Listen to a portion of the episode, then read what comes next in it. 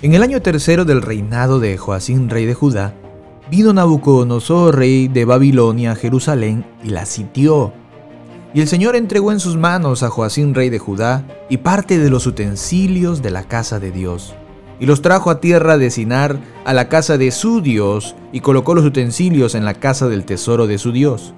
Y dijo el rey a Aspenaz, jefe de los eunucos, que trajese de los hijos de Israel del linaje real de los príncipes muchachos en quienes no hubiese tacha alguna, de buen parecer, enseñados en toda sabiduría, sabios en ciencia y de buen entendimiento, e idóneos para estar en el palacio del rey, y que les enseñase las letras y las lenguas de los caldeos. Y le señaló el rey ración para cada día, de la provisión de la comida del rey y del vino que él bebía, y que los criase tres años, para que al fin de ellos se presentasen delante del rey. Entre estos estaban Daniel, Ananías, Misael y Azarías de los hijos de Judá. A estos, el jefe de los eunucos puso nombres. Puso a Daniel, Beltzazar, a Ananías, Sadrach, a Misael, Mesac y a Azarías, Abed-Nego. Y Daniel propuso en su corazón no contaminarse con la porción de la comida del rey, ni con el vino que él bebía Pidió por tanto al jefe de los eunucos que no le obligase a contaminarse. A veces nosotros como creyentes nos preparamos, no para agradar a Dios ante cualquier dificultad o situación que se presente donde yo pueda desagradar a Dios, sino que nos preparamos con la excusa de yo no podía decir que no es que yo no podía hacer lo contrario. Al punto de que nos derrotamos antes de pelear la guerra, en vez de prepararnos para ella. Y tenemos aquí el ejemplo de Daniel, aquel que había sido llevado a otro reino, uno que es pagano, uno gentil, llamado Babilonia, donde había un rey que era temido y era completamente idólatra y había mandado un hombre suyo a que trajese de Judá a hombres dedicados a cumplir una labor en el palacio. Pero no debía traer a cualquiera, sino tenían que tener ciertas aptitudes. ¿Y cuáles eran estas? Según el verso 4, dice, muchachos, en quienes no hubiese tacha alguna. O sea, de buena vida, de buena vida, no mal testimonio ante los hombres, ante sus semejantes. Sigue diciendo el texto de buen parecer. O sea, físicamente hablando, querían que no hubiese en ellos cicatrices o que les faltase algún miembro, alguna parte de su cuerpo. También dice, enseñados en toda sabiduría. Habla de su capacidad y su conocimiento, sus habilidades. También dice sabios en ciencia y de buen entendimiento. Habla del tipo de estudio y de la comprensión que ellos tenían. Y termina diciendo, e idóneos para estar en el palacio del rey. O sea, que sean aptos para poder estar en un palacio, tanto en su comportamiento, su vestimenta, entre otras cosas. Ahora bien, el texto dice que tenía que criarlos. Si usted ve el verso 5, dice, y que los criase tres años. Esta palabra criase criar tiene que ver con hacer grande, hacer capaz, darles todo lo necesario para alcanzar un muy alto nivel. Les cambiaron los nombres por nombres de sus dioses, porque los nombres de Daniel y sus amigos tenían que ver con Jehová. Y teniendo sobre sí a Aspenaz y por sobre él al rey, quiero que noten el verso 8. Dice, y Daniel propuso. Y Daniel propuso. Esta palabra propuso es ante todo, por sobre todo, él propuso. Esta palabra tiene que ver con establecer, con fijar de una forma concluyente o autorizada. Esta palabra habla de acción, no solo de dicción, o sea, de decir y luego no hacer. Pero Daniel estableció, Daniel propuso. ¿Y dónde propuso según ese texto? Dice en su corazón. El punto donde los pensamientos de una persona, que es la mente, la voluntad y las emociones, y el conocimiento del bien y del mal, la conciencia, se ubican. Allí estableció Daniel en su ser interno. Pero ¿qué estableció? ¿Qué determinó? ¿Qué estableció? ¿Qué fijó de una manera autorizada y determinada en su vida? En su mente, en sus emociones, en su voluntad. Dice no contaminarse, no hacerse inmundo, no hacerse tanto moralmente o ritualmente impuro. No quería mancharse, no quería ensuciarse. Y la pregunta es, ¿con qué en este caso específico? ¿Con qué él no quería en este caso específico contaminó contaminarse? Y dice el texto, con la porción de la comida del rey, ni con el vino que él bebía. Porción que era antes de ser servida, sacrificada a los dioses de Nabucodonosor, reconociendo que ellos eran los dadores de tales beneficios pero no solo con ellos, sino también con el vino que él bebía. Y cuando uno va a ver esta palabra, en el original habla de textualmente de vino fermentado.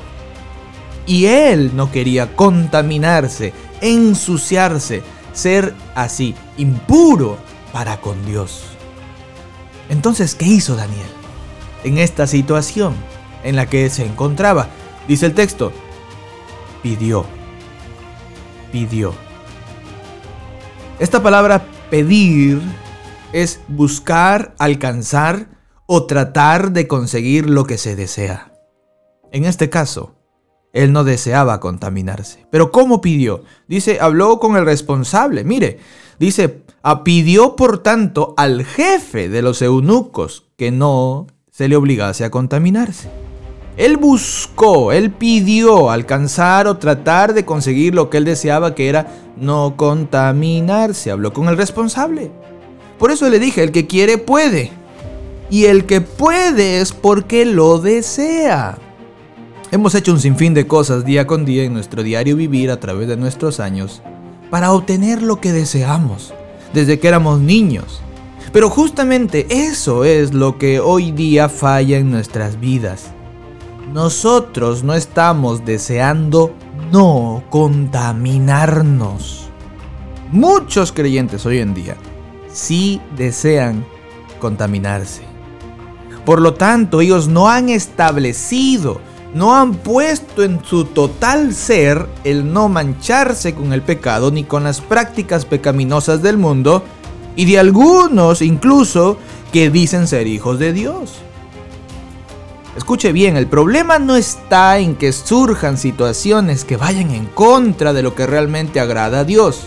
Escuche bien, el problema no está en que surjan situaciones que vayan en contra de lo que realmente agrada a Dios. El problema está en que nosotros no hemos establecido en nuestra vida el no contaminarnos y mantenernos así y cuando viene esa situación como yo no he establecido en mi corazón, en todas las áreas de mi ser, yo me voy con esa corriente. Pero no fue así con Daniel. Dice la escritura que él buscó y él trató. Ahora bien, viendo hasta aquí, podemos decir, pero ¿y si le decían que no a Daniel? Sabemos que tal vez ya también había establecido morir si eso demandaba seguir siendo puro para con Dios. Pero Daniel buscó mantenerse puro ante Dios y como Dios sabe, escuche bien, Dios sabe cuando su hijo o su hija le está buscando agradar realmente hasta el final, verso 9 dice el texto, y puso Dios y le dio Dios, dice, gracia, favor y buena voluntad con el jefe de los eunucos. Y dijo al jefe, y dijo el jefe de los eunucos a Daniel, temo a mi señor el rey. Pero ¿a quién temía Daniel? ¿A quién temía Daniel? Daniel quería mantenerse puro, no contaminarse. La pregunta es, ¿a quién teme usted? ¿A quién temes tú? a un hombre? ¿O realmente temes a Dios? Mire lo que le dijo el jefe de los eunucos a Daniel. Temo a mi señor el rey, que señaló vuestra comida y vuestra bebida, pues luego que él vea vuestros rostros más pálidos que los de los demás muchachos que son semejantes a vosotros, condenaréis para con el rey mi cabeza. Preste atención. Entonces Daniel dijo, bueno, no queremos que por nuestra culpa te vaya mal. Lo intentamos. No, Daniel había establecido. Estaba establecido. Estaba determinado en su vida. Entonces verso 11 dijo Daniel a Melzar, que estaba puesto por el jefe de los eunucos sobre Daniel, Ananías, Misael y Azarías. Verso 12, te ruego que hagas la prueba con tus siervos por diez días, y nos den legumbres a comer y agua a beber. Compara luego nuestros rostros con los rostros de los muchachos que comen de la nación de la comida del rey, y haz después con tus siervos según veas. Daniel sabía, ¿sabe por qué? Porque esa palabra propuso como le dije, no es algo recién, o sea, en el momento y propuso allí, no. Habla de acción, de que así vivía. No recién aquí en Babilonia. Por eso les dije que en esta ocasión fue hacia la comida y hacia el vino. Pero así vivía. Por ello, Daniel sabía que Dios obraría, fuese cual fuese el alimento, como la legumbre y el agua. Verso 14. Consintió pues con ellos en esto y probó con ellos solamente, mire hermanos, 10 días. Y dice el texto que al cabo de los 10 días pareció el rostro de ellos mejor y más robusto que el de los otros muchachos que comían de la porción de la comida del rey. Verso 16.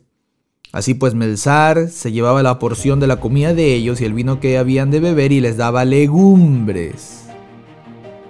Y era Dios quien estaba obrando porque hijos suyos habían establecido en su vida agradar verdaderamente aún en lo que tal vez para otros, escuche bien, es insignificante o exagerado.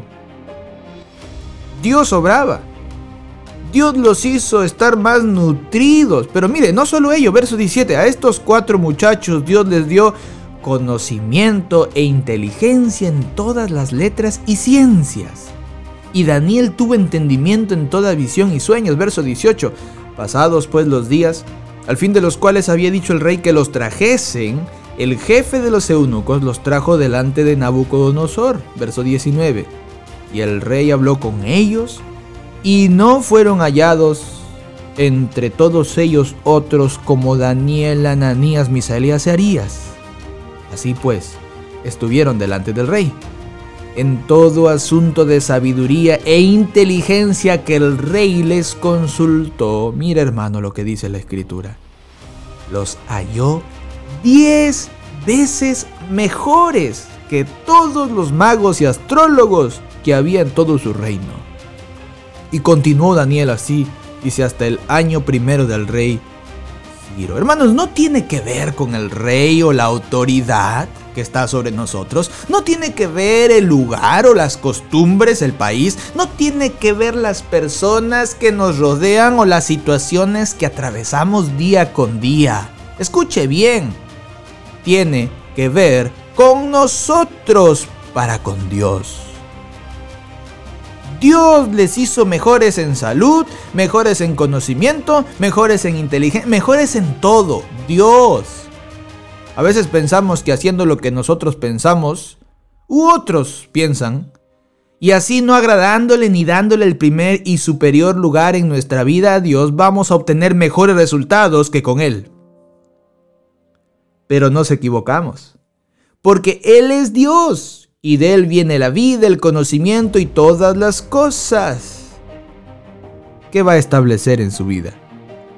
¿O qué ha establecido ya en su vida.